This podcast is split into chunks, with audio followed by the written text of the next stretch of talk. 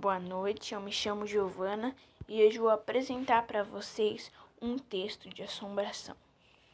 Próximo à praça da igreja de Nossa Senhora do Amparo, no vilarejo de Matias do Norte, existe uma casa imponente, antiga, fechada há vários anos e com fama de mal assombrada.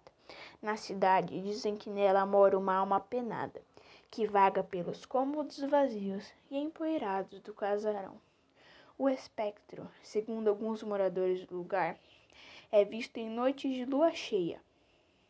Quando o luar invade o local através das enormes janelas corroídas pelo tempo, deterioradas pelas tempestades.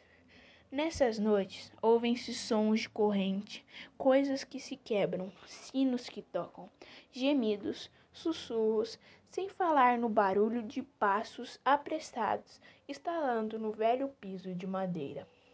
Numa cavidade, no alto da fachada, há uma silhueta disforme que faz lembrar aos mais antigos moradores de Matias do Norte, a primeira dona do casarão, falecida misteriosamente há mais de meio século. Tal detalhe, aliado aos demais aspectos, torna aquele lugar mais sinistro e apavorante. Obrigado pela compreensão de vocês e até a próxima.